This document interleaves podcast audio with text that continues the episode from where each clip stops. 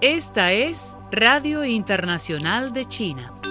Yang Jiechi, miembro del Buró Político del Comité Central del Partido Comunista de China, BCCH, y director de la Oficina de la Comisión de Asuntos Exteriores del Comité Central del BCCH, viajará a Rusia del 24 al 27 de mayo con el fin de celebrar la décima sexta ronda de consultas de seguridad estratégica China y Rusia, a invitación del secretario del Consejo de Seguridad de la Federación Rusa, Nikolai Patrushev anunció el domingo el portavoz del Ministerio de Relaciones Exteriores, Zhao Lijian. Asimismo, Yang llevará a cabo visitas oficiales a Eslovenia y Croacia a invitación de los gobiernos de los respectivos países. China ha asignado 10 millones de yuanes, unos 1,56 millones de dólares de su presupuesto central para alivio de desastres a las provincias de Yunnan y Qinghai, luego de que fueron sacudidas por una serie de terremotos el viernes y el sábado. Los fondos de emergencia asignados por los ministerios de Hacienda y de Gestión de Emergencias se utilizarán para el socorro a los damnificados y asegurar la vida de la población en las zonas afectadas. Las autoridades han enviado también 5.000 tiendas de campaña, 10.000 campañas plegables y 20.000 mantas para facilitar las labores de socorro. Cuatro terremotos de magnitud superior a 5,0 sacudieron el viernes el distrito autónomo de la Hernia Yi de Yangbi en la prefectura autónoma de la Hernia Pai de Italia en Yunnan entre las 9 y las 11 horas por la noche, hora de Beijing, de acuerdo con el Centro de Redes Sismológicas de China. Los temblores se sintieron en los 12 distritos y ciudades de la prefectura.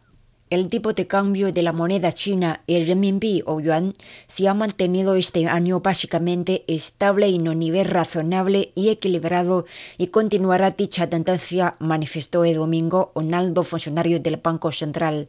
Las fluctuaciones bidireccionales ya se apreciaron o depreciaron del yuan se convertirán en la norma en el futuro y el tipo de cambio de yuan seguirá dependiendo de la oferta y la demanda del mercado, así como de los cambios en los mercados financieros internacionales, explicó Liu Guoqiang, vicepresidente del Banco Popular de China. El sistema de tipo de cambio flotante administrado basado en la oferta y la demanda de mercado y ajustado con referencia a una canasta de monedas es adecuado para China en el presente y durante un cierto periodo de tiempo en el futuro, manifestó el funcionario.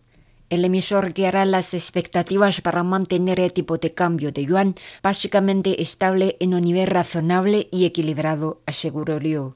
El Consejo de Seguridad de la Organización de las Naciones Unidas ONU dio el sábado la bienvenida al anuncio de un alto el fuego en Gaza. A través de un comunicado de prensa, el Consejo dio la bienvenida al anuncio del alto el fuego desde el 21 de mayo y reconoció el importante papel que Egipto, otros países de la región, la ONU, el Cuarteto para Medio Oriente y otros socios internacionales han jugado. El Consejo pidió la completa adherencia a la tregua y lamentó la pérdida de vidas civiles como resultado de la violencia. Los miembros del Consejo de Seguridad subrayaron la inmediata necesidad de asistencia humanitaria a la población civil palestina, particularmente en Gaza, y apoyaron el llamado del secretario general para que la comunidad internacional trabaje con la ONU en el desarrollo de un paquete integral y robusto de apoyo para una reconstrucción y recuperación pronta y sostenible.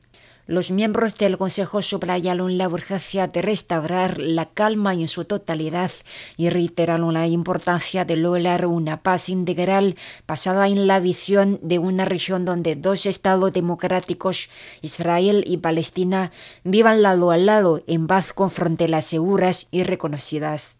Un acuerdo de alto y el fuego mediato por Egipto entró en vigor el viernes a las dos horas en Palestina entre Israel y grupos militantes encabezados por el movimiento de resistencia islámica palestino.